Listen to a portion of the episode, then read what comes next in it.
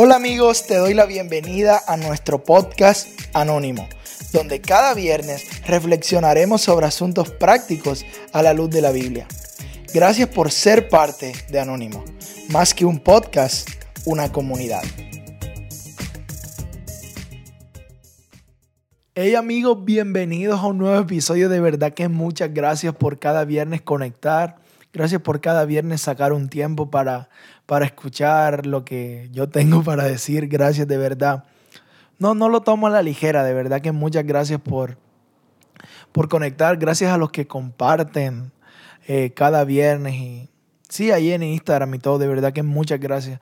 Es la mejor manera de, de apoyar este podcast. Si tú lo escuchas, te gusta, te sirve para algo, eh, nada, te invito a que lo compartas ahí en Instagram para que varias personas puedan verlo y sí, que varias personas puedan ser animadas por el contenido que subimos cada semana. Y bueno, en este episodio es el tercero de tres, de tres episodios que hice de José.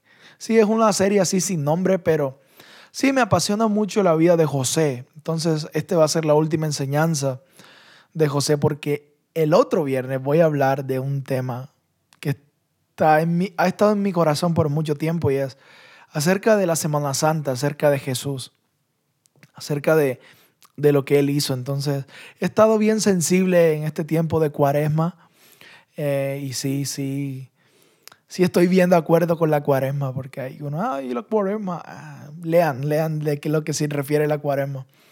Entonces sí estoy bien emocionado por ese episodio. Y nada, solo vamos a hacer un recorderis para entrar a este episodio, ¿va?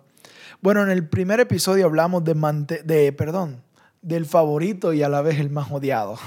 hablamos de que José soñó y los hermanos lo criticaron, pero dice que José volvió a soñar. Hablamos de que no, no, no tenemos que limitar nuestros sueños por las palabras negativas de otros en el otro episodio hablamos de, ahora sí, mantener el sueño vivo. De que pasaron mucho tiempo antes de que se cumpliera el sueño de José. Y, y, es eso, o sea, mantener el sueño vivo independientemente de cuánto tiempo demore. Porque el sueño o mantener el sueño vivo no depende de cosas externas, sino que depende de una convicción interna de que creemos que eso que soñamos, esa convicción que tenemos en nuestro corazón, se va a hacer realidad. Entonces, de eso hablamos los episodios anteriores. Y sí, o sea, si te pudiste dar cuenta, la vida de José no fue nada fácil. Una de las cosas que no mencioné es que José fue vendido como esclavo por los hermanos. Cuando José, José volvió a soñar, él fue vendido como un esclavo por los hermanos. Ah, gracias a Dios mis hermanos no son así, por eso amo a mis hermanos. Luego, luego de ser vendido como esclavo, José fue preso injustamente. Inventaron una mentira acerca de él y lo metieron preso y todo eso. Si, si quieres saber más de la vida de José, pues ve a Génesis del 37 al 51, creo. O al 50, no recuerdo. Pero mira que hasta que se cumplió su sueño, o sea, luego de esos 13 años que pasaron, Josué fue la segunda, José, perdón, fue la segunda persona más importante del palacio fue la mano derecha de, del presidente. El sueño fue, hey, José llegó hasta el palacio. De, pasó de un sueño a ahora de verdad estar en el palacio. Pero resulta que un día el faraón tiene un sueño. El faraón sueña con siete vacas gordas y siete vacas flacas. Yo creo que ya ahí lo conoce. Ah, la temporada de las vacas flacas y tal. José interpreta este sueño y le dice que eso significa que va a venir una hambruna para el pueblo. Sí, que van a venir siete años de mucha abundancia, de mucha comida, de mucha abundancia. Y siete años de mucha escasez. Siete años de mucha pobreza. Y José propone una, una administración muy buena. Sí, una administración demasiado inteligente para el, para el faraón. El faraón queda impresionado e implementa eh, el plan administrativo que tiene José. Entonces, bueno, en las vacas gordas pues ahorraron, era, era como el, sí, la visión de José y en las vacas gordas vamos a ahorrar para las vacas flacas y poder administrar bien. Resulta que Cuando ya están en las vacas flacas, eh, el lugar donde viven los hermanos, la ciudad donde viven los hermanos, se enteran que la ciudad donde vive José tiene comida. Pero recuerda que los hermanos no sabían que José estaba vivo. Ni los hermanos ni el padre sabían que José estaba vivo. Pero luego ellos se enteran, hoy en esa ciudad hay comida, vamos allá. Y van a la ciudad a pedir comida. ¿sí?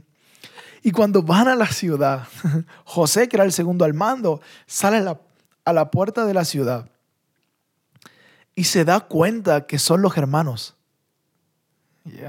Se da cuenta que son los hermanos.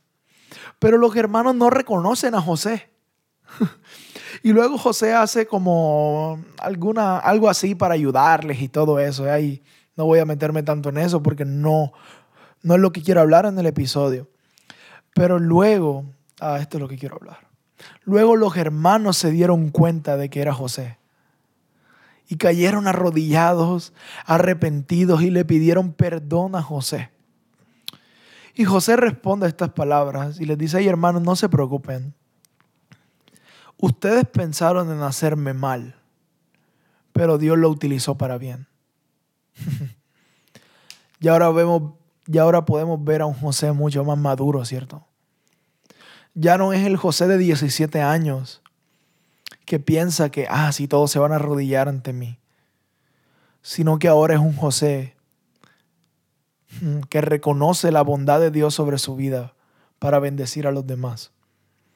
Porque mira, José, José les sirve a los hermanos porque se da cuenta que el sueño no es para él ser el mejor, el reconocido. José se da cuenta que el sueño no es para ser mejor que los demás, sino que el sueño es para servir a los demás. Y esto nos reta porque yo reconozco que si yo hubiera sido José, yo le dijera, ah, ahora sí, ahora sí yo estoy en un lugar más alto y ahora ustedes se van a arrepentir de todo lo que me hicieron. Es la tendencia natural. Pero mira, José se dio cuenta en la madurez que tuvo que mi sueño no es para humillar a gente, mi sueño es para servir a gente. Cuando José se da cuenta que su sueño, lo que él tiene es para servir a los demás, ah, es el mayor regalo de Dios.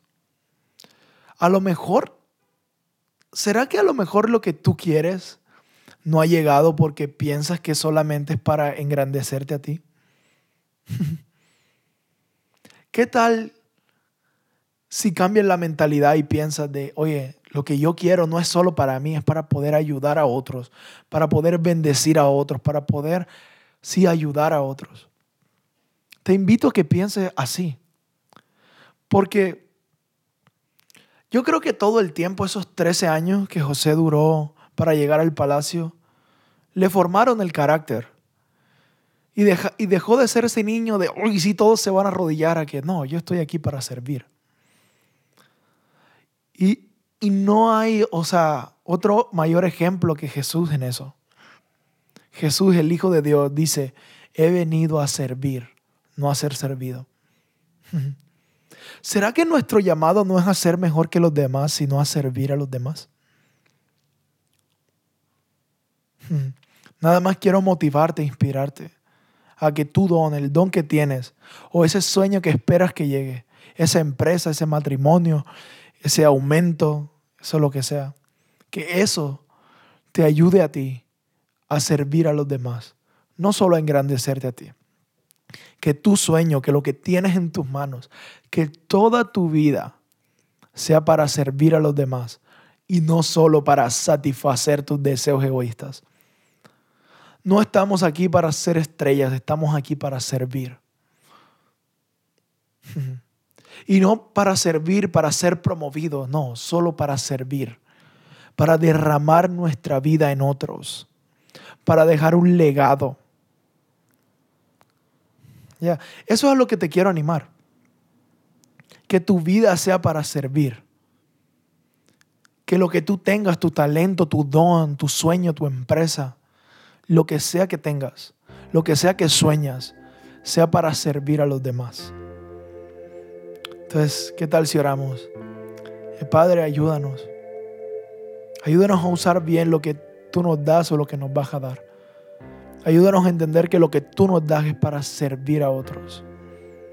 Que nos caiga la revelación que hay que servir porque Jesús vino como siervo y Él es nuestro ejemplo a seguir. En el nombre de Jesús. Amén.